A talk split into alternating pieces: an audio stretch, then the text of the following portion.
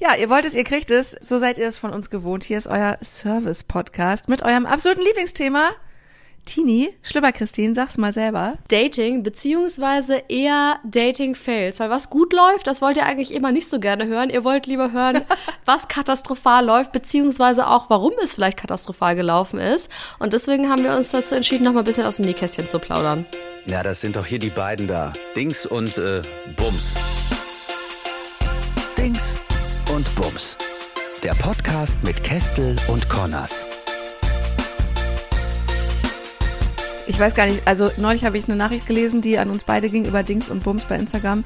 Da stand so äh, sinngemäß drin, ich liebe eure Dirty Talk peinlichen Geschichten, die sind so gut, ich kann mir nicht vorstellen, dass es schon alle waren. ich dachte so, äh, ja, that's true. Das Gute ist auch, dass es so lange nicht geklappt hat mit den Boys, dass wir noch Stoff für die nächsten 98 Staffeln haben. Es ist gar kein Problem. Wir können da wirklich alles geben. Okay, aber ihr habt ja schon gemerkt, wir hatten ja auch oder haben ja teilweise äh, genau die gleichen Probleme wie ihr. Aber fachsimpeln immer nur, das ist so, wie wenn man sich auf der Party so gegen 0 Uhr, wenn alle schon so ein bisschen angeschickelt sind, in der Küche trifft und auf einmal auf die Lösung für alle Probleme kommt. So ungefähr ist ja unser Podcast. Aber man hat es ja manchmal, dass man sich auch vorher mit Menschen, die wirklich Ahnung haben, treffen kann. Und das machen wir heute. Und sagen herzlich willkommen, Ivi! Hello! Ivi ist Paartherapeutin und meine Lieblings-Instagram-Therapeutin, weil du hast es wirklich geschafft, dass Leute, glaube ich, kostenlos ja auch wirklich, muss man sagen, bei dir Therapie buchen in deinen Reels bei Instagram. Sozusagen, ja. Also das war ja auch ursprünglich meine Idee, dass ich irgendwann mal durch diese Ausbildungen, die ich gemacht habe, Antworten liefern kann im sozialen Netz, die ich nicht gefunden habe, als ich in den Situationen war und mir überlegt habe, warum denn immer ich? Warum sind alle Männer gleich? Warum passiert mir immer dasselbe? Ich dann mal wieder da saß mit Liebeskummer. Aber ich höre schon, ihr habt gute Laune. Ich habe auch gute Laune. Hab mir heute schon ein Magnum in die Fresse reingeknallt. Also von dem her alles gut. Ich freue mich richtig auf die Folge. Christine, warum hast du eigentlich gute Laune? Weil du in der achten Woche erkältet bist, oder? ich habe jetzt gute Laune, weil nicht nur eine Erkältung in meinem Gesicht hängt, sondern mittlerweile auch die Hüfte knarzt. Ich kann seit gestern nicht mehr richtig laufen. Oh nein. Das heißt, ich bin jetzt gefangen im Körper einer ungefähr 152-Jährigen, aber ich freue mich, dass wir jetzt zusammen ein gutes Gespräch vor uns haben, denn ich bin mir sehr sicher, dass hier wieder so ein paar Stories ans Licht kommen, die uns alle amüsieren werden. Und ich freue mich auch, dass du dabei bist, Ivi, denn ich muss sagen, dein Content ist mittlerweile in 0, nix zu einem meiner liebsten Instagram-Stops geworden, was einfach super unterhaltsam ist und man ist auch einfach man versteht sich irgendwie besser, wenn man das anguckt. Man denkt ja immer, ich bin jetzt 30 Jahre auf dieser Welt, ich glaube, ich habe es verstanden. Und dann guckt man sich so ein paar Dinge an und versteht ein paar Zusammenhänge und merkt auf einmal, na, vielleicht habe ich es doch nicht so im Griff, wie ich dachte. Und deswegen freue ich mich, dass wir heute über so ein paar Themen sprechen können. Dankeschön. Erstmal danke. Kann mit Komplimenten ganz schlecht umgehen, deswegen bin ich ja immer ein bisschen verlegen. Freue mich aber sehr. Ivi, du hast ja auch ganz oft das Thema Beziehungs- oder Bindungstypen. Ne? Jetzt muss ich selber gerade mal überlegen, was da das richtige Wording für ist. Oder ist es beides richtig? Das ist beides richtig. Also Bindungsstil ist recht gängig, Bindungstyp ist auch gängig. Im Fachjargon würde man dann auch ähm, im Erwachsenenalter Bindungsorganisation sagen. Aber oh. Bindungsstil, das passt. Gibt es auch Bindungschaos? Ja, sicherlich. Manche Sachen sind tatsächlich sehr chaotisch. Ich bin immer ein bisschen vorsichtig mit dem Begriff toxisch. Also ich finde, chaotisch trifft es da besser. Wird inflationär benutzt, oder? Also ich habe das Gefühl, alles ist mittlerweile toxisch. Das ist so ein Trendbegriff. Alles, was ich nicht mag, ist toxisch. Genauso wie narzisstisch. Also ich habe das Gefühl, das wird so inflationär benutzt, dass keiner mehr eine Ahnung hat, was das eigentlich bedeutet. Das sehe ich tatsächlich auch so. Wenn wir hier kurz hängen bleiben wollen, also ich glaube 2004 oder 2005 kam ja das Lied von Britney Spears raus, Toxic. Und seither schwappt dieser Begriff eigentlich auch so über die Popkultur in die sozialen Medien und aktuell ist es äh, ja wirklich überall. Und da gab es auch eine relativ aktuelle Parship-Umfrage, nach der, da muss ich jetzt aber lügen, was die Zahlen betrifft, ich glaube 30 Prozent der befragten Frauen schon mal angegeben haben, in einer toxischen Beziehung zu sein oder dass sie schon mal eine toxische Beziehung hatten.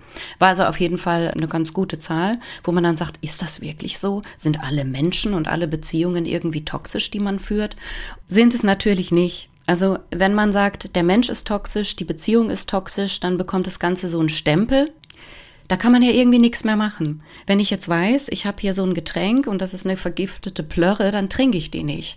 Also die werde ich nicht wieder gut machen. Und so ist es mit einer Beziehung oder einem Menschen auch. Was toxisch sein kann oder was toxische Beziehung eigentlich beschreibt, ist die Dynamik zwischen den beiden.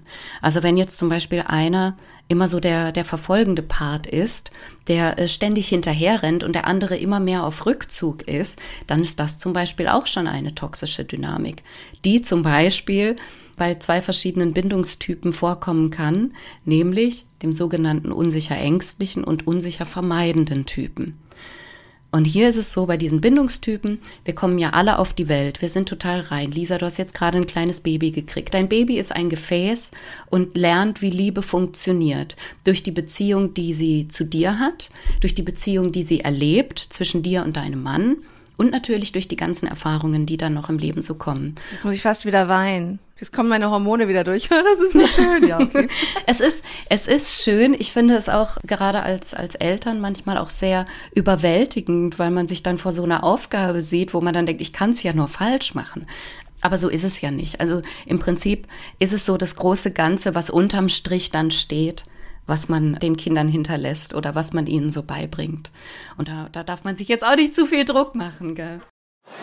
Werbung. Wir sprechen in dieser Folge über Schwächen. Und wisst ihr, was auch eine super große Schwäche von uns ist? Schneckus. Lisa und ich sind Sternzeichen Schneck-Terminator und Aszendent Nashi. Und deswegen freuen wir uns sehr, dass diese Folge heute von Treatfuls präsentiert wird. Die machen nämlich Next Level Snacks und das vegan und in Bioqualität, gluten- und laktosefrei, mit Fairtrade-Schokolade. Und wenn ihr euch jetzt denkt, oh Gott, scheiße, nee, nicht noch so ein furztrockener Bio-Snack.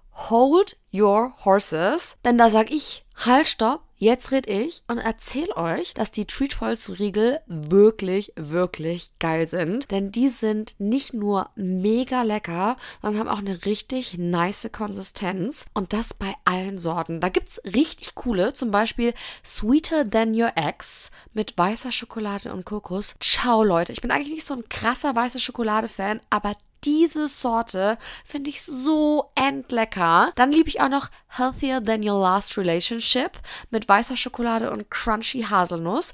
Oder für alle, die es gerne ein bisschen dunkler mögen, sowohl von der Schokolade her als auch vom Humor, Best Date You'll Ever Have mit dunkler Schokolade, Dattelkaramell und Erdnüssen. Es ist ein absoluter Snack. Traum. Und das, obwohl sie deutlich gesünder sind als der 0815 Schokoriegel, zu dem man sonst greift.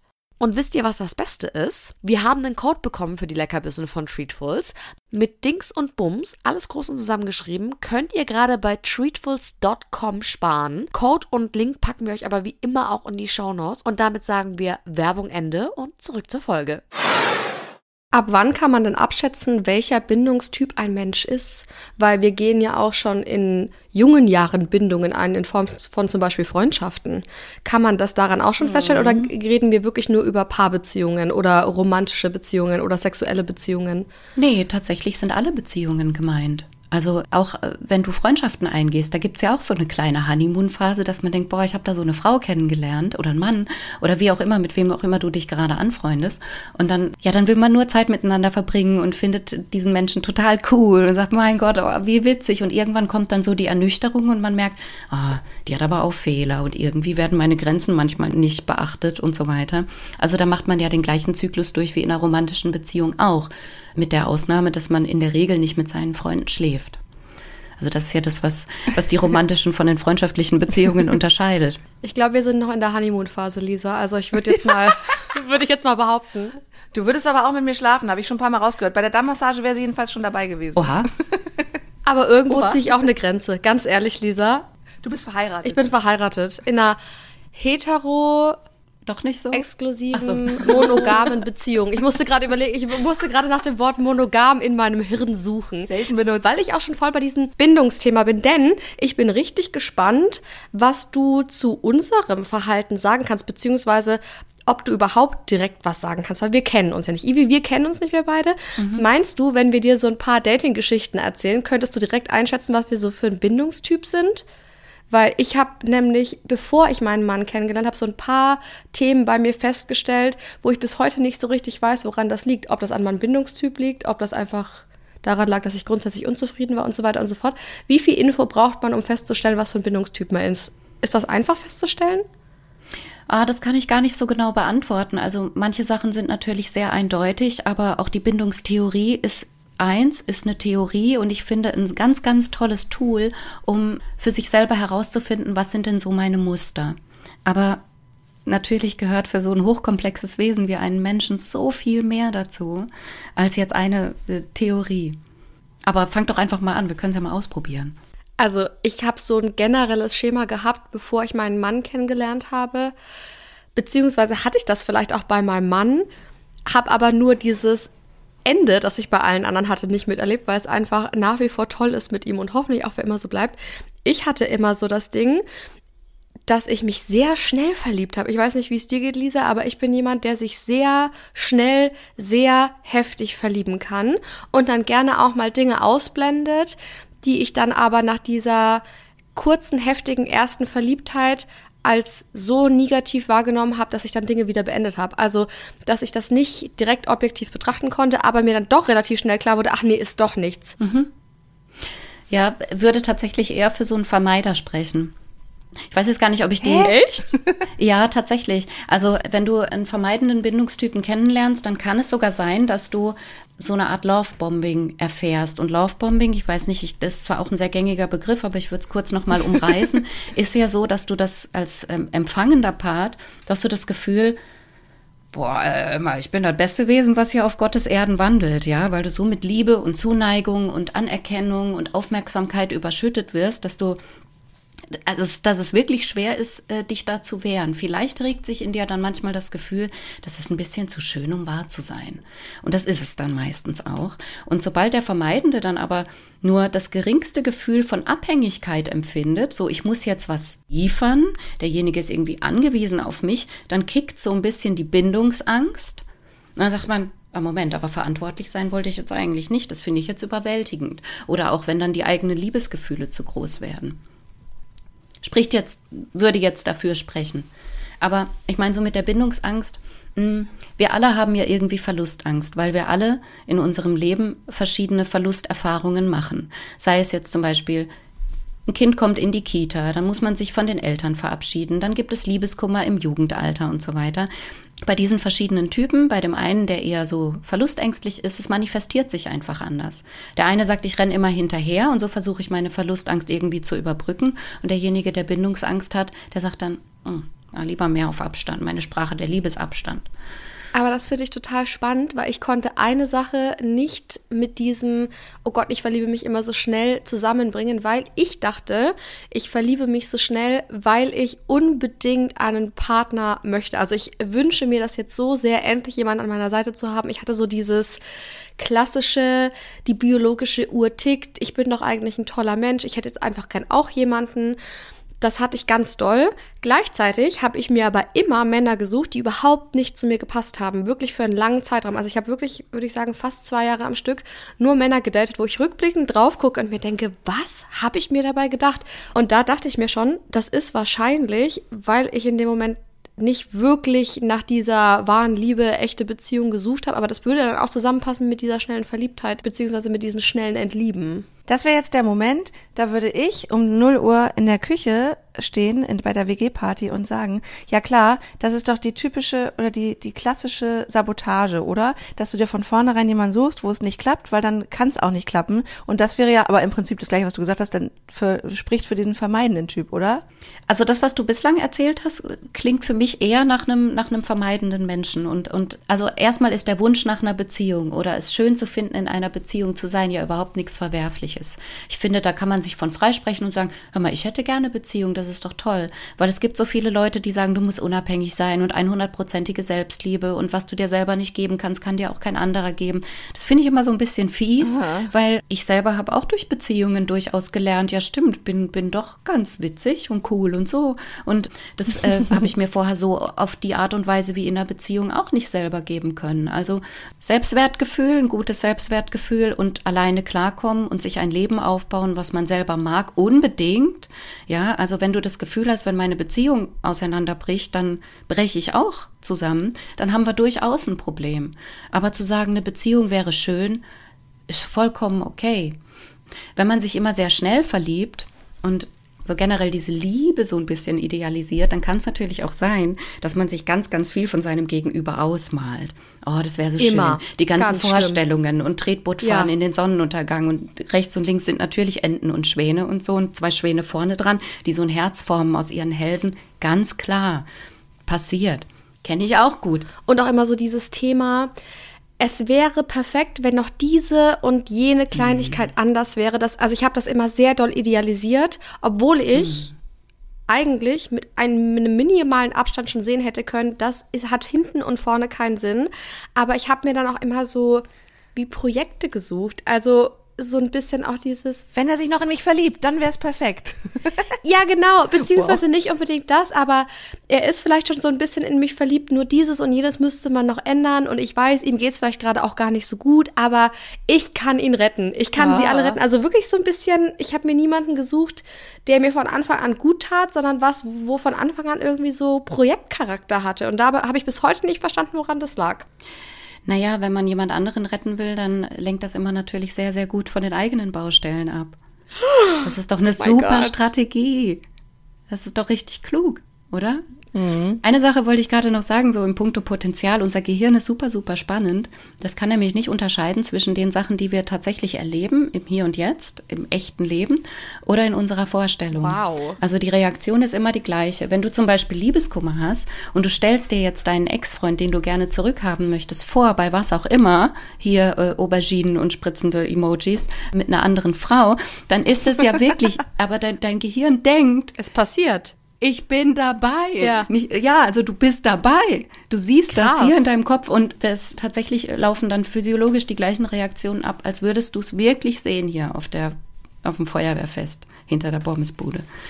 Und deswegen, wenn man sich so viel ausmalt mit jemandem, also es passiert in die negative wie auch in die positive Richtung, dann steckst du da so viel Energie rein und bindest dich auch ganz stark an diesen Menschen. Das ergibt auf jeden Fall Sinn. Also so habe ich es noch gar nicht betrachtet. Das heißt, man verliebt sich manchmal nur in die Idee von jemandem und gar nicht in die Person. Sowas bei mir immer. Ja. Sehr oft. Und das ist auch das, was am allermeisten wehtut. Der Fall. Ja, aber all diese, diese Dinge, die man sich, diese Zukunftsvisionen, die man sich gemacht hat. Es gibt so oft die Frage, warum tut das Ende einer Situationship oder Freundschaft Plus, die vielleicht drei, sechs Monate äh, ging, viel mehr weh? Warum leidet man da so extrem?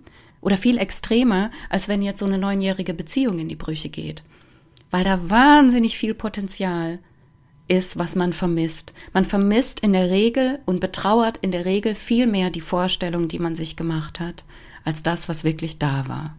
Ich habe ganz lang den gleichen Mann gedatet, aber nie exklusiv. Wir hatten eine Freundschaft plus, sage ich jetzt mal, die sich nach einem Dating ergeben hat. Also wir haben uns ein paar Mal getroffen und haben dann gemerkt, wir verstehen uns super gut. Wir hatten eine super gute Zeit über eine sehr lange Zeit hinweg, hatten einfach Spaß zusammen. Jeder hat sonst gemacht, was er wollte. Und es war ein super, super toller Mann. Aber ich habe von Anfang an gespürt, das ist einfach beziehungstechnisch, das passt einfach nicht. Das wird nicht zusammenpassen. Und als wir das dann aus beidseitigem Interesse beendet haben, habe ich richtig wie so Torschusspanik bekommen, habe ich voll gemerkt und habe mir dann eingebildet, ich müsste ihm jetzt erklären, warum wir doch zusammen sein müssten, obwohl ich es von Anfang an nicht wollte. Und er hat dann gesagt, nee, sorry, aber wir sind doch uns von Anfang an einig gewesen, das ist nichts und das ist auch immer noch nichts. Und ich war richtig heartbroken. Oh. Und als ich dann wieder klargekommen bin auf meine ganzen Emotionen, habe ich gemerkt, das war einfach so wie so eine Affekthandlung. Ich wollte mit dem gar nicht zusammen sein. Aber diese Vorstellung. Schon wieder für den Vermeider. Oh nein, ich habe mich komplett falsch eingeschätzt. Lisa, ich würde jetzt gerne mal vermeiden, dass ich mich noch weiter nackt mache hier. Erzähl mal ein bisschen von dir. Nein, aber möchtest du wissen, warum ich jetzt sage, dass es äh, für den Vermeider spricht? Ja. Weißt du, solange du in der Sicherheit des Abstandes warst, war alles in Ordnung. Voll. Beste Zeit. Das ist so schlau. Ja. Will ich, ich will das jetzt aber wirklich nicht mehr. Ah, Moment. The one that got away.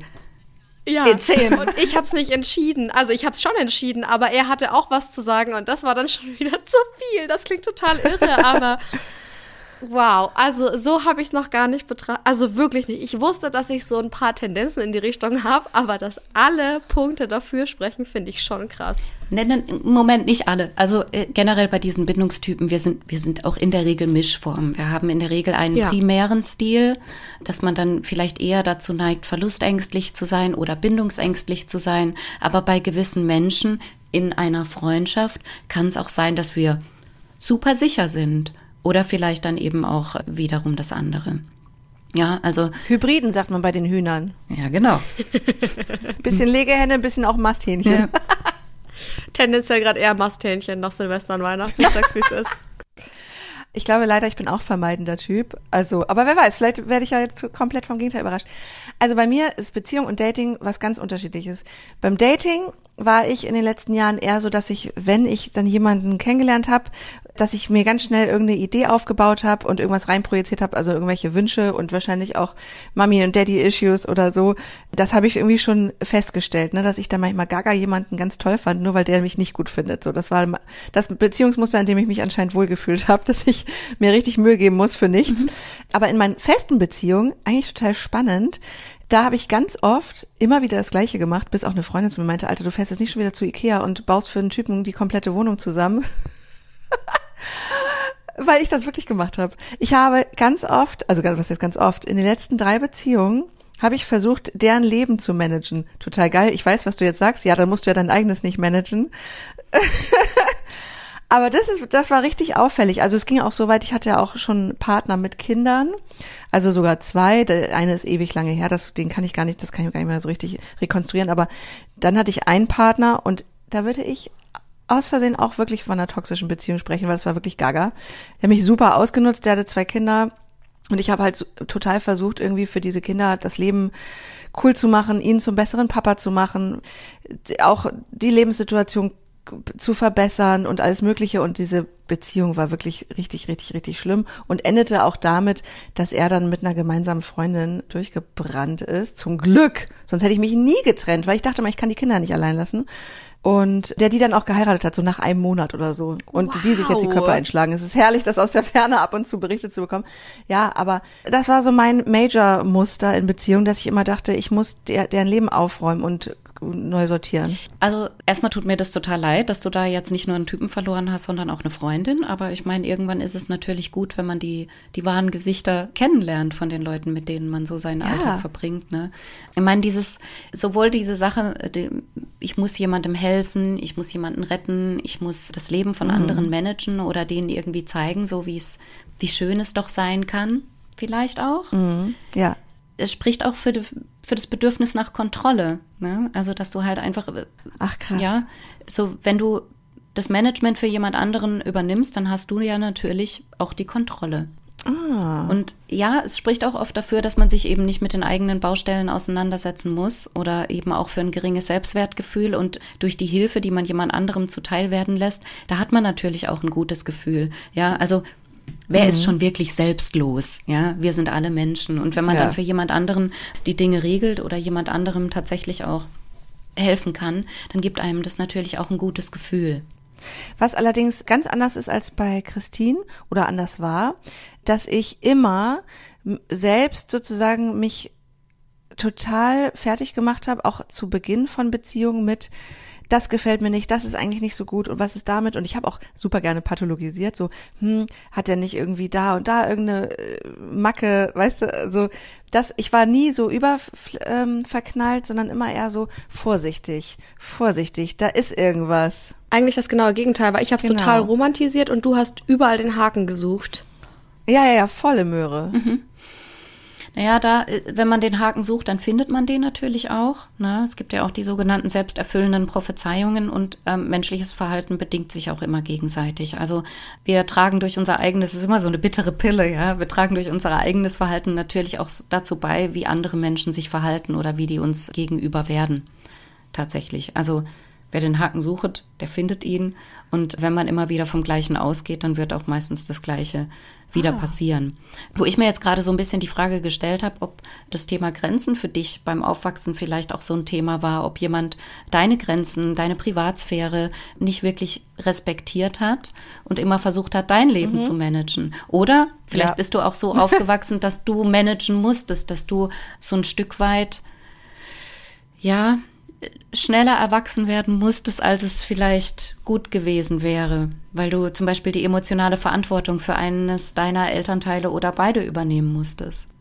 Das zum Glück nicht, aber also ich weiß gar nicht, in welchem Maß das normal ist oder vielleicht schon drüber, aber doch klar, also meine Mutter, also gibt mir heute auch noch jede Menge Ratschläge, die ich, nach denen ich nie gefragt habe oder mischt sich ein oder wenn's, warum gehst du nicht zum Bioladen oder neulich, du neulich wollte ich Tee kaufen, mhm. also so, weil ich dachte fürs Baby und die Verdauung hole ich mir einen Fenchel, Anis, whatever Tee und bin einfach nur schnell zu Rossmann und äh, rief sie auf dem Weg an, habe gesagt, boah, hier ist so viel Alarm mit dem Baby gerade und so.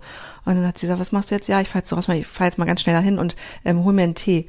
Ja, aber dann mach das mal nicht bei Rossmann. Fahr mal besser zum Bioladen. Da ist die Konzentration an Tee und bla bla. Und dann habe ich gesagt, Alter, ich wohne auf dem fucking Dorf. Ich habe hier nur einen Rossmann. Mhm. Es ist mir jetzt scheißegal, ob du lieber zum Bioladen fahren würdest. Also, das jetzt habe ich ein neues Fass aufgemacht, aber ich glaube, das ist fast noch normal, oder, dass Eltern so sind?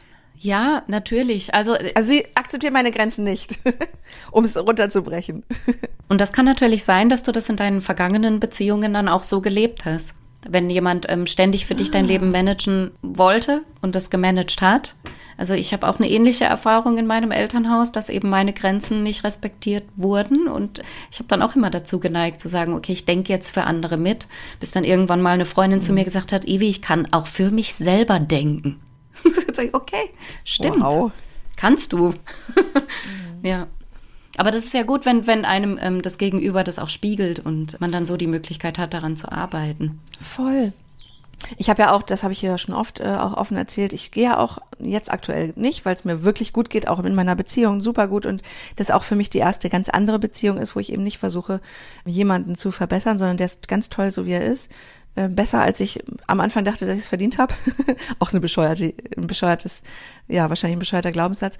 Aber ich gehe ja eben eigentlich schon regelmäßig zur Therapie und habe das super lange auch aufgearbeitet, meine Muster und so. Deswegen glaube ich auch, dass es super, also egal wie groß oder klein die Problemchen sind, es ist immer cool, da zu reflektieren, ne? Absolut. Absolut. Was ich mich an der Stelle aber auch frage, wir legen ja unsere Art und so wie wir sind mit einer Beziehung nicht ab. Natürlich ist unser Datingverhalten wahrscheinlich anders, als die Beziehung an sich läuft, weil ich kann ja nicht ständig in dem gleichen Modus bleiben wie im Dating in der Beziehung, vor allem wenn man eine langjährige Beziehung hat.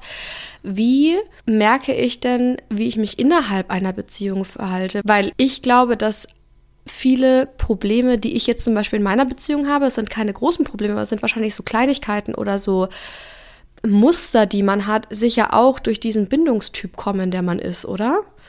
Also Ängste, warum man streitet, wie man streitet. Hat das auch mit dem Bindungstyp zu tun? Hat mit dir als Mensch zu tun, kann aber auch mit dem Bindungstypen zu tun haben. Da ist eine ganz spannende Frage eigentlich, was bedeuten denn Konflikte für dich? Ja, also für den einen Menschen bedeutet das ein kompletter Abbruch der Beziehung. Und eine Beziehung ist ja immer ein Kreis, ja. Also alles läuft gut, alles läuft gut. Oh, da ist ein Konflikt und dann gibt's einen Bruch. Dann kommt die Reparatur mhm. und dann geht der Kreis wieder los bis zum nächsten Konflikt. Und mhm. Konflikte sind natürlich, können Diskussionen sein, können Streit sein. Also jeder definiert es natürlich auch ein bisschen anders. Bei der einen Beziehung fallen die heftiger aus als bei einer anderen. Aber ja, was bedeutet ein Streit eigentlich für dich? Fängst du dann an, äh, in deinem Kopf eine Katastrophe auszumalen und stellst du gleich alles irgendwie, legst du gleich alles auf die Goldwaage und überlegst, ja, macht das Ganze überhaupt noch Sinn? Möchte ich diesen Konflikt sofort beilegen? Also da gibt es auch unterschiedliche Typen. Die einen, die sehen sich mhm. im Auge des Konflikts, sagen, nee, ohne mich. Ich verlasse jetzt den Raum, ich gehe jetzt oder ich mache dicht. Und die anderen sagen, okay, vielleicht initiieren sie äh, sogar den Konflikt und möchten den aber auch direkt beilegen und direkt wieder Nähe herstellen und geben dem anderen irgendwie gar keine Möglichkeit, das Ganze zu verarbeiten. Ich kann ganz schlecht streiten. Ich habe es aber auch nie gelernt. Was bedeutet das, ganz schlecht streiten? Für dich? Ich kann schlecht mit Konfliktsituationen umgehen, beziehungsweise bewerte ich die sehr stark über. Wir haben eine super harmonische Beziehung, weil mein Partner sehr, sehr gut kommunizieren kann. Ich habe das Gefühl, wir sind beide sehr empathisch. Wir verstehen die Bedürfnisse des anderen und wir können sehr viele Dinge besprechen, bevor es überhaupt zu einem ernstzunehmenden Konflikt kommt. Natürlich gibt es Reibungen, wie in jeder Beziehung, und natürlich ist man mal genervt an anderen Tagen mehr, an anderen Tagen weniger. Aber prinzipiell gibt es bei uns keine ernstzunehmenden Streits. Es wird sich nicht angebrüllt, es wird sich nicht beleidigt, es kommt selten dazu, dass man auch mal nicht mit, oder noch nie kam das dazu, dass wir danach nicht mehr miteinander gesprochen haben. Aber selbst wenn wir einen kleinen Konflikt haben, also einen, einen mini kleinen Streit, nenne ich jetzt das mal, kann ich damit schlechter umgehen als Leute, die sich quasi die Schädel einhauen, weil ich mir denke, ich habe es nie gelernt. Wir haben daheim nie gestritten. Bei uns daheim gab es keinen Streit. Mhm. Ich komme aus einer super harmonischen Familie, wo Streit aber auch kein Thema war. Es wurde sich immer hingesetzt, man hat die Sachen besprochen oder Sachen vielleicht halt auch mal runtergeschluckt, weil man nicht streiten wollte. Das ist ja auch so ein Thema. Und ich, ich fühle mich einfach super unwohl, wenn gestritten wird und ich bewerte das total über. Also ich habe mm. immer direkt das Gefühl, die Welt geht mm. unter. Mir geht's dann auch ganz schlecht. Ich kann auch an nichts anderes mehr denken. Also selbst wenn ich mal irgendwie so ein bisschen angeranzt wurde. Also gar kein Ding. Ich weiß zum Beispiel, mein Mann war super krass im Stress. Der hatte gerade überhaupt keinen Nerv für das, was ich zu sagen hatte. Hat eigentlich auch noch super cool reagiert, weil das, was ich gesagt habe, war eigentlich auch komplett unnötig. Aber trotzdem bin ich dann total offended, weil er nicht wie sonst sich super lieb mit mir hingesetzt hat und wir es geklärt haben. Und mhm. für mich mhm. ist das schon der Weltuntergang. So. Und dann denke ich schon, ich. vorbei. Ist alles vorbei, das war's jetzt. Und also, das denke ich nicht. Also ich denke nicht, dass er sich dann von mir trennt. Ich habe keine Angst davor, dass er mich verlässt oder irgendwas, aber der Streit hat viel zu viel Gewicht dann. Der eigentlich gar kein Streit ist, sondern einfach nur mal eine nicht so nette Begegnung, wie es sonst ist. Mhm.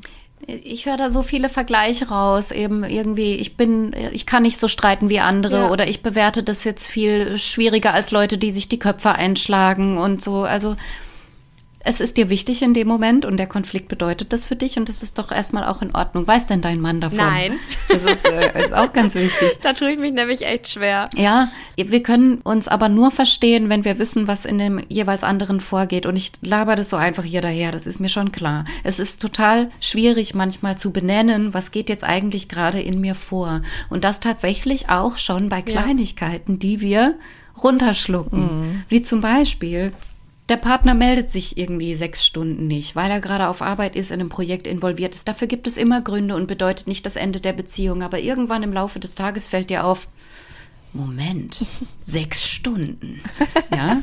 Und dann fühlst du dich irgendwie nicht gewertschätzt, fühlst dich nicht geliebt, was auch immer das für ein Gefühl auslöst und vor allem für eine Geschichte, die man sich erzählt. Ja, man hat ja nur einen Trigger, daraufhin irgendwie ein Gefühl und dann kommen ja die ganzen Stories aha, jetzt hat er jemanden kennengelernt, jetzt ähm, liebt er mich nicht mehr, jetzt ist ihm aufgefallen, dass ich was auch immer. Aber er war trotzdem online. Das sind die Allerschlimmsten. ja, wer ist wichtiger als ich? Aber ich frage mich dann immer, obwohl wir das ja so reflektieren können und obwohl ich zum Beispiel jetzt weiß, wenn ich meinem Mann sagen würde, hey, äh, tut mir leid, dass ich da gerade so reagiert habe, ich weiß, dass ich mich jetzt den ganzen Tag reinsteigern werde, wenn du in die Arbeit gehst und ich in die Arbeit gehe, ich werde den ganzen Tag an nichts anderes denken, obwohl ich weiß, du wolltest mir gerade nichts Böses. Was ist los? Äh, was ist gerade bei mir los? Warum spricht man es nicht einfach an? Ist das auch eine Vermeidung im Sinne von, Konfliktvermeidung, dass man sich nicht gehört fühlt oder dass man vermeidet, irgendwie negatives Feedback zu bekommen. Was ist das? Oh, das kann so viele Gründe haben. Also zum Beispiel, wenn wir jetzt in der Kindheit anfangen, das hat doch gar nicht wehgetan. Jetzt hör doch auf zu weinen. Jetzt stell dich nicht so an. Schlimm. Ja, oder eben auch, ja, das ist, es ist total schlimm. Das kommt nicht in das Lebensglas meines Babys, das weiß ich schon. Das ist gut, ein, guter, ein guter Vorsatz auf jeden Fall.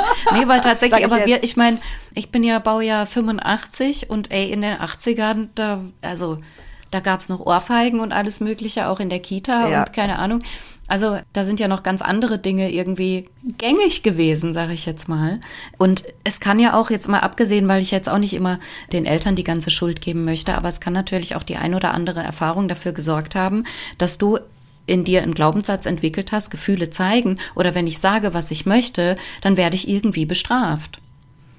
Ja, das, dann äh, ist das nicht gut. Oder dann macht man sich über mich lustig. Oder dann tritt man erst recht über mich drüber. Also Da müsste man dann bei sich mal gucken, was genau das eigentlich verursacht hat oder was, was man so damit verbindet, wenn man sagt, naja, ich kann, ich kann es einfach nicht aussprechen.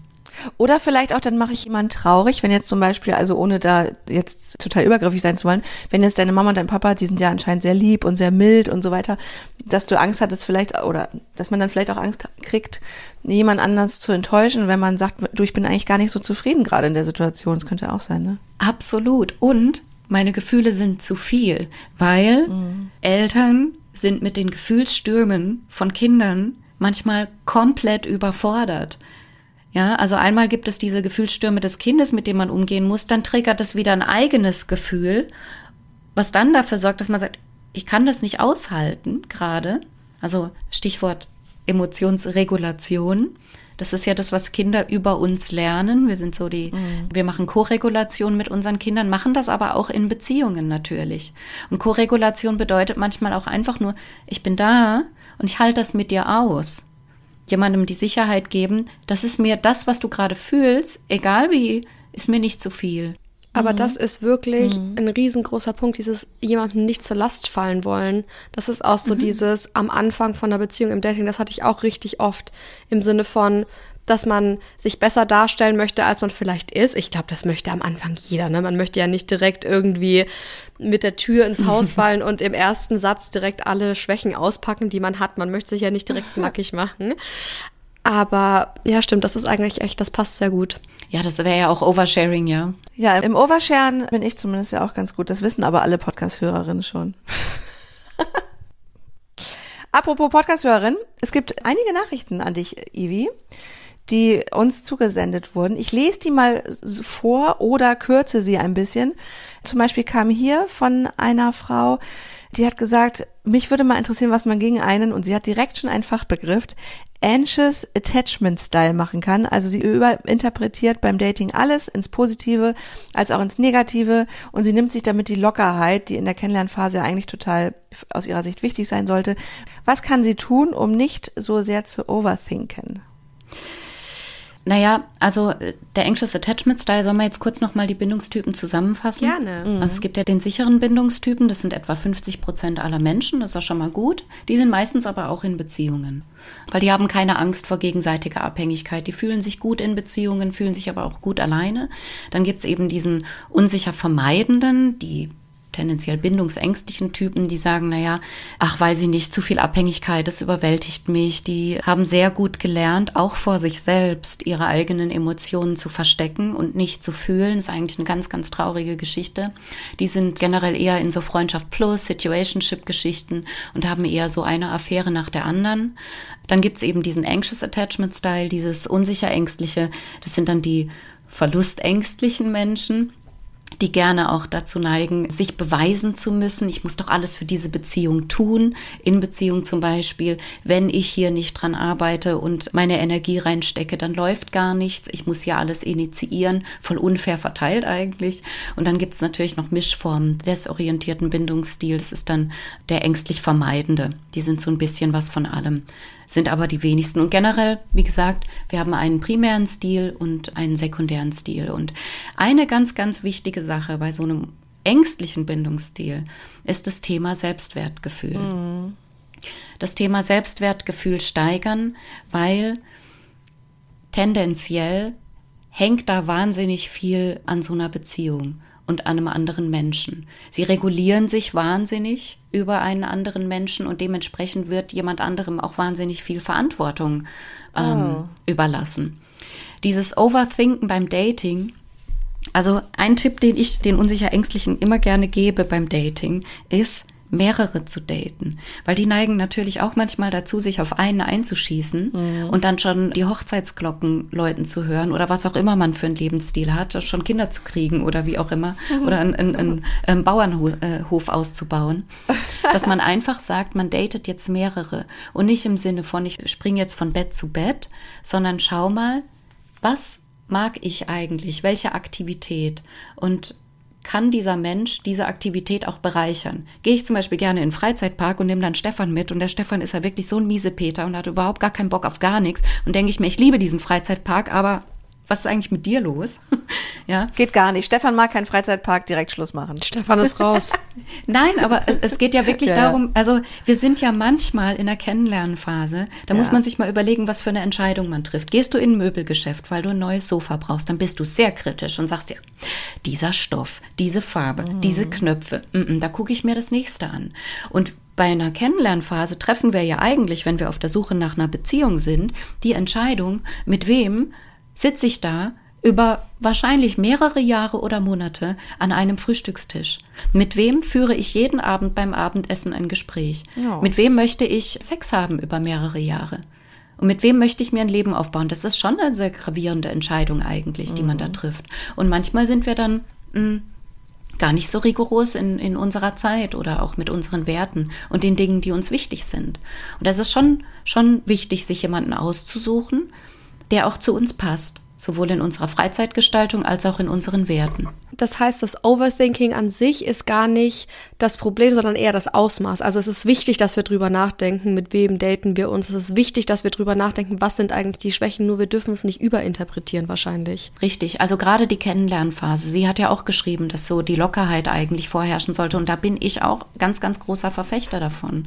Dass ich sage, am Anfang geht's eigentlich wirklich in den ersten zwei bis drei Dates geht's darum, habe ich mit diesem Menschen Spaß?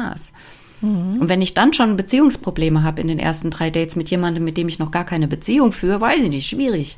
Renn. Ja, das habe ich auch schon gehört von einem Menschen, der mir auch sehr nahe steht, dass der sich gedatet hat mit jemandem und da gab es dann Streit bei einem der ersten Dates über ein die haben mal, was weiß ich, irgendwas gespielt oder so.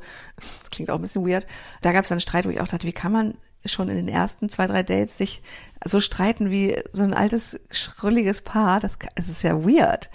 Aber es geht ja auch nicht nur um Datingphase, weil witzigerweise passt die nächste Nachricht da ganz gut zu von T. -Punkt. Die hat nämlich geschrieben, sie hat das auch in der Beziehung. Ne? Die hat geschrieben, sie hat massive Relationship Anxiety. So geil, dass die Leute das alles schon benennen können.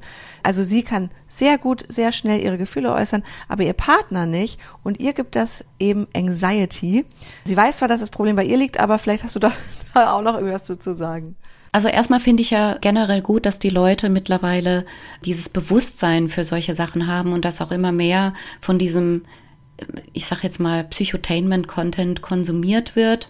Natürlich besteht immer die Gefahr, dann alles und jeden mit einer Diagnose zu versehen. Ja, also das Thema, was wir am Anfang hatten, es laufen nicht so viele Narzissten rum, wie Social Media es uns glauben machen darf. Also gibt immer noch sehr, sehr wenige wirklich diagnostizierte Narzissten. Und ja, ich weiß, die meisten Narzissten gehen nicht in Therapie, aber manchmal braucht man einen Begriff, um sich abzugrenzen, um zu sagen, das war jetzt wirklich blöd, aber Und dann narzisstisches Verhalten heißt ja nicht gleich, dass jemand Narzisst ist. Ne? Also ich würde durchaus auch mir selber narzisstisches Verhalten hier und da zuschreiben. Das heißt ja nicht, dass das direkt eine Persönlichkeitsstörung ist, sondern das ist ja Teil der menschlichen Persönlichkeit. Ne? Richtig, richtig, absolut. Also manchmal gaslighten wir auch. Einfach vielleicht auch, weil wir das ähm, so gelernt haben. Oder invalidieren unser Gegenüber und sagen, na ja, also jetzt übertreib mal nicht. Ja, Ja. ich finde es jetzt nicht so schlimm, dass ich dein Ladekabel jetzt gerade aus der Steckdose gezogen habe und mein Handy angesteckt habe. Ja, aber da steckt vielleicht ein tiefer liegendes Thema hinter. Weil vielleicht irgendein Elternteil immer die eigenen Sachen verschenkt hat an den jüngeren äh, Bruder oder die jüngere Schwester. Ja. Und vielleicht wird sowas dann dadurch getriggert, ja. Also es stecken ja hinter solchen Sachen immer ganz, ganz andere Themen. Und da gilt es dann eben in die offene Kommunikation zu gehen und das herauszufinden. Was ich mich jetzt frage, wo wir gerade so viel in so kurzer Zeit lernen, weil ich habe das Gefühl, ich habe bei jedem dritten Satz irgendwie so einen Aha-Moment, obwohl ich mich auch mit dem Thema auseinandersetze, ist, wie weit müssen wir unser Verhalten aufschlüsseln können? Also es gibt natürlich keine Regel dazu, aber ich denke mir, muss ich jetzt über alles, was ich in einer Beziehung mache, die komplette, wie nennt man das dann, die komplette Kontrolle haben? Das ist das falsche Wort, aber verstehst du, was ich meine? Muss ich alles anhand von irgendwelchen Verhaltensmustern verstehen können oder muss ich nur grundsätzlich verstehen, was ich für ein Mensch bin, um mich entsprechend verbessern zu können? Oder muss ich mich überhaupt verbessern? Oder bin ich einfach der Typ, der ich bin? Na, wie wird jetzt so ein Boomer sagen, wir müssen Steuern zahlen und sterben? Rauskommen sie alle, war auch ein beliebter Satz in letzter Zeit, äh, in den letzten Monaten meiner Schwangerschaft. Ja, da glaube ich, ja, habe ich, ja, kenne ich, kenne ich noch, ja, ja. Na, du musst ja erstmal gar nichts. Und wenn du ständig damit beschäftigt bist, die Beziehung und dein Gegenüber zu analysieren, dann stelle ich mir das ganz schön nervig vor. Ja. Also ich glaube, man, man darf dann wenn Leidensdruck entsteht und wenn man merkt, mh, hm, irgendwas verschafft mir hier entweder Leiden oder kein gutes Gefühl. Irgendwas ist hier mhm. gerade nicht mehr in Balance. Und das kann in einer Beziehung natürlich immer mal wieder passieren, dass es irgendwie ein Ungleichgewicht gibt. Und dann muss man natürlich darüber sprechen. Oder eben auch diese Sache mit denen, ich schluck jetzt runter, weil ich will jetzt keinen Konflikt erzeugen und ach, ist doch gar nicht so schlimm. Man gaslightet sich ja dann selber oder invalidiert sich dann selber mhm. und sagt dann, ich soll mich jetzt mal nicht so anstellen, mein Gott, kein Problem. Ja, das geht ja leider dann nicht weg, sondern es staut sich an, baut sich auf, bis dann irgendwann alles explodiert wegen irgendeiner Socke. Was ganz gut dazu passt, finde ich, ist generell das Thema Grenzen setzen, aber auch, ne? Mhm. Also gerade auch in Beziehungen, da haben wir eine Nachricht zu bekommen, die ich ganz spannend finde.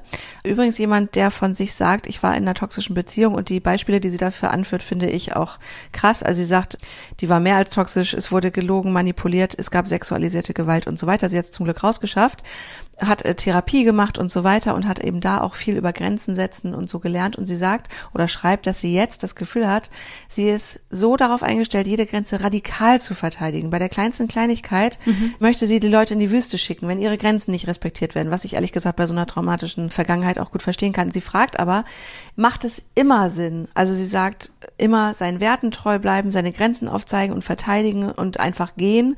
Also wie gut und gesund ist es, das ganz radikal durchzuziehen und wie viel Toleranz sollte man vielleicht auch an den Tag legen, schreibt sie. Erstmal, wenn sowas passiert ist in einer Beziehung von einem Menschen, dem du ja unendlich vertraust. Also wir finden ja dann auch immer wahnsinnig viele Entschuldigungen für den Menschen, den wir ja lieben und übergehen uns dann selber. Also das tut mir wahnsinnig leid, dass ihr das alles passiert ist und ja jetzt mit der Aufarbeitung ist ja auch sehr gut, dass sie in Therapie ist und da eben an, an dieser Vergangenheit arbeitet und da eben für sich auch Wege findet, damit fertig zu werden.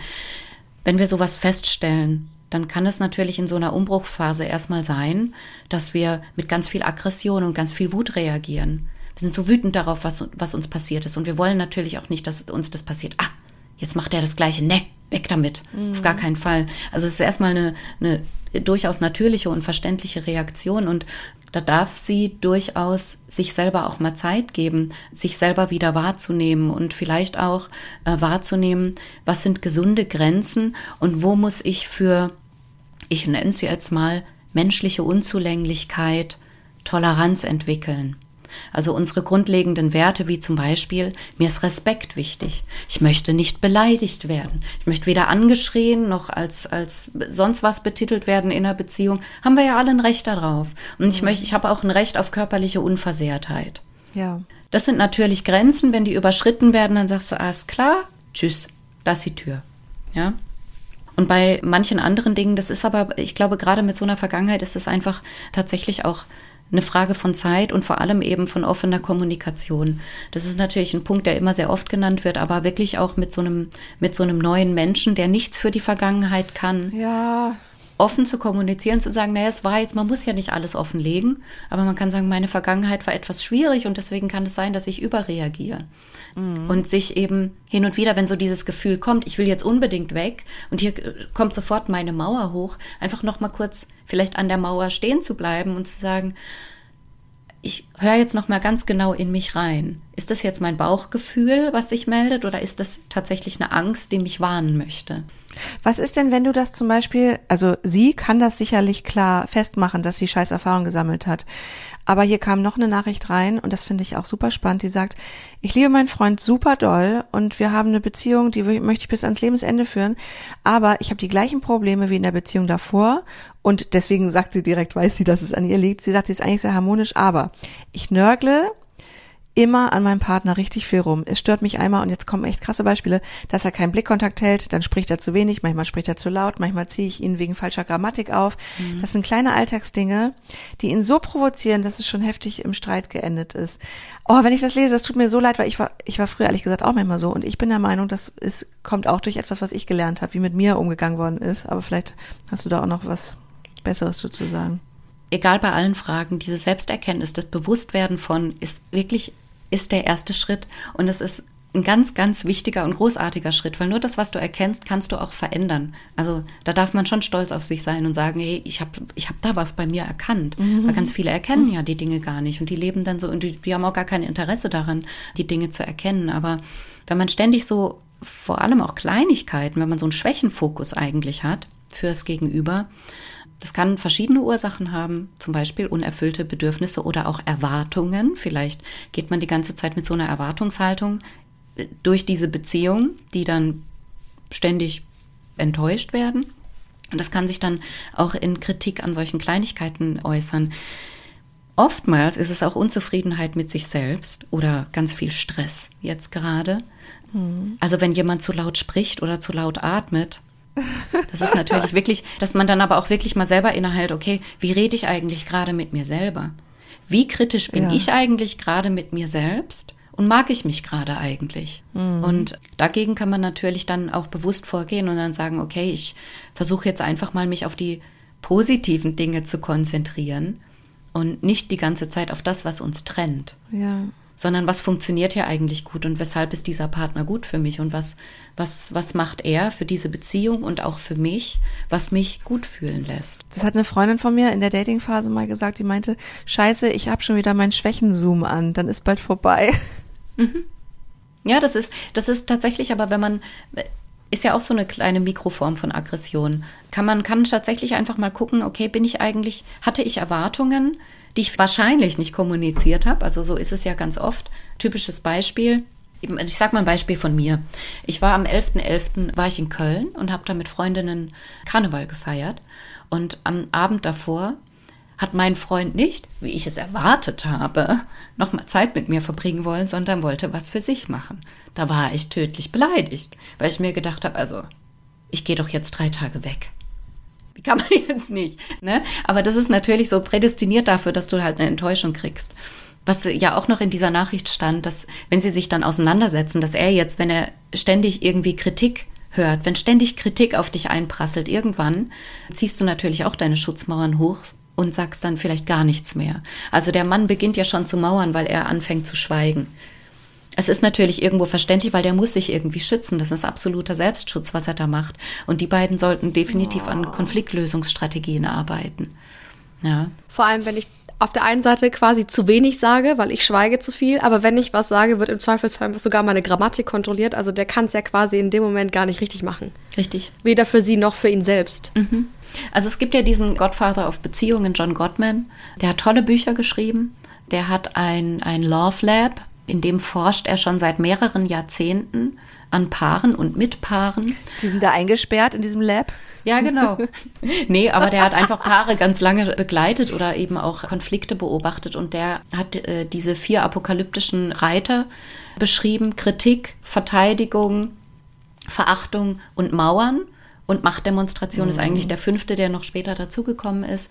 Und hier sind ja schon einige äh, apokalyptische Reiter am Werk. Und je mehr davon auftauchen, desto wahrscheinlicher, mit einer Wahrscheinlichkeit, wie er herausgefunden hat, von äh, über 90 Prozent, ich weiß nicht mehr, ob 93 oder 94 Prozent, wird diese Beziehung scheitern. Mhm. Das ist direkter Kurs auf Trennung. Ja, und das ist ja auch in Freundschaften manchmal so. Also ich habe äh, witzigerweise erst seitdem ich älter bin, festgestellt, dass genau diese Prinzipien auch oft auf Freundschaften zutreffen oder auf Freundschaften zutreffen können. Mhm. Das ist mir früher nie so aufgefallen.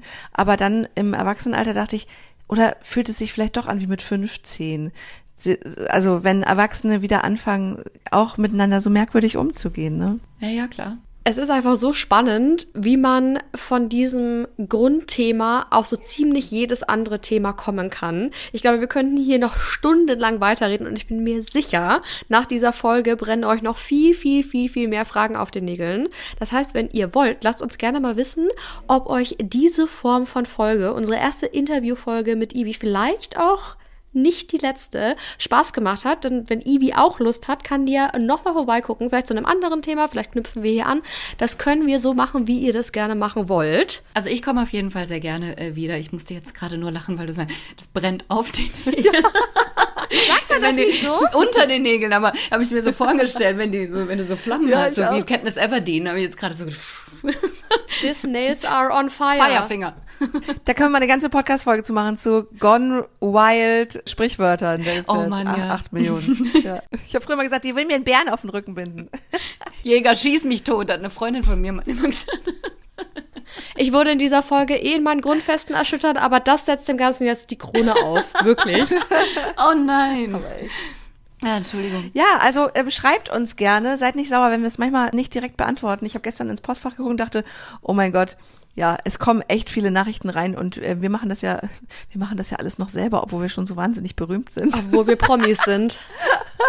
Nee, also seid nicht traurig, ähm, wir lesen das alles, kann manchmal ein, zwei Tage dauern und äh, freuen uns total über euren, über euren Input. Die ganze Folge ist, finde ich, echt gerade durch euch wieder super spannend geworden und natürlich durch Ivi. Danke nochmal an dich. Wo kriegen wir noch mehr davon? Also dein Instagram-Account, der ist mir natürlich bekannt, aber sag mal ganz kurz, wie gibt's da so eine Art Kompass? Wie finden wir uns da zurecht? Würdest du den Instagram-Namen auch teilen, Lisa, oder soll der nur dir bekannt bleiben? Bist du der Follower Number One? Ed Leben, Liebe, Schnaps. Genau. Leben, Liebe, Schnaps. Das ist, äh, das ist der Instagram-Account. Ich habe noch ein paar YouTube-Videos, aber da bin ich wirklich zuverlässig, unzuverlässig mit YouTube-Videos. Und in meinen Highlights, da gibt es auch eins, wo Bindungsstil heißt, Bindungstyp. Weiß ich jetzt gerade selber nicht so genau, aber auf jeden Fall, da habe ich alles zusammengefasst, was ich bislang gemacht habe über die Bindungsstile. Und ich kann tatsächlich nur jedem ans Herz legen, sich damit mal auseinanderzusetzen, weil das ein sehr hilfreiches Tool ist, sich selber und auch das äh, Gegenüber zu verstehen. Und gerade bei diesen unsicher ängstlichen und unsicher vermeidenden Bindungstypen ist es ja so, die sind so gerne in Beziehungen. Die ziehen sich fast schon magisch an, ah. weil die sich auch in ihren grundlegenden Überzeugungen immer wieder bestätigen. Der eine sagt, der unsicher ängstliche, ich bin viel zu viel, ich bin allen zu viel. Und der andere sagt, ich bin nicht genug. Egal was ich tue, es oh. reicht meinem Gegenüber einfach nicht aus. Und Warum immer der unsicher Ängstliche das Gefühl hat, er muss in Beziehungen so viel arbeiten, liegt ja auch daran, weil der den größten Leidensdruck hat. Der hat natürlich ein großes Interesse daran, etwas zu verändern, weil der andere geht auf Distanz und fühlt sich dort sicher. Aber die Distanz ist für den unsicher Ängstlichen ganz, ganz schwer auszuhalten. Und darüber habe ich tatsächlich auch ein Buch geschrieben, wie das trotzdem funktionieren kann, weil ich, obwohl das jetzt ganz, ganz schlimm klingt, ein großer Fan dieser Verbindung bin, wenn, und das ist das große Wenn, wenn beide bereit sind, für die Beziehung und füreinander an ihren eigenen Mustern zu arbeiten, dann hat man unfassbares Wachstumspotenzial. Weil auch der unsicher Ängstliche, dem ist nicht geholfen, nur wenn der andere sagt, na ja gut, dann bin ich jetzt halt da und gebe dir die Nähe, die du brauchst, damit du dich gut und sicher fühlst, sondern der unsicher Ängstliche ist auch mal gut beraten, wenn er auf sich selber zurückgeworfen wird und durch den anderen auch mal lernt, was Freiheit bedeutet. Ja. Und das kommt im Mai raus. Tatsächlich. Juhu! Hast du also noch ein bisschen Zeit. Sind wir nur gerade noch im Schreibprozess. Hast du schon einen Titel? You Love Same Shit heißt es. Geil. Ja, das ist doch, das fasst es perfekt zusammen. Ja, ist so. Ja. Vielen, vielen Dank, dass du heute bei uns warst. Ich glaube, wir haben alle viel gelernt über uns, vielleicht auch über unsere PartnerInnen und werden uns damit sicher noch weiter auseinandersetzen. Ich glaube, ich spreche hier mal für alle stellvertretend. Ich komme auch gerne nochmal. Hat mir sehr viel Spaß gemacht mit euch. Vielen Dank.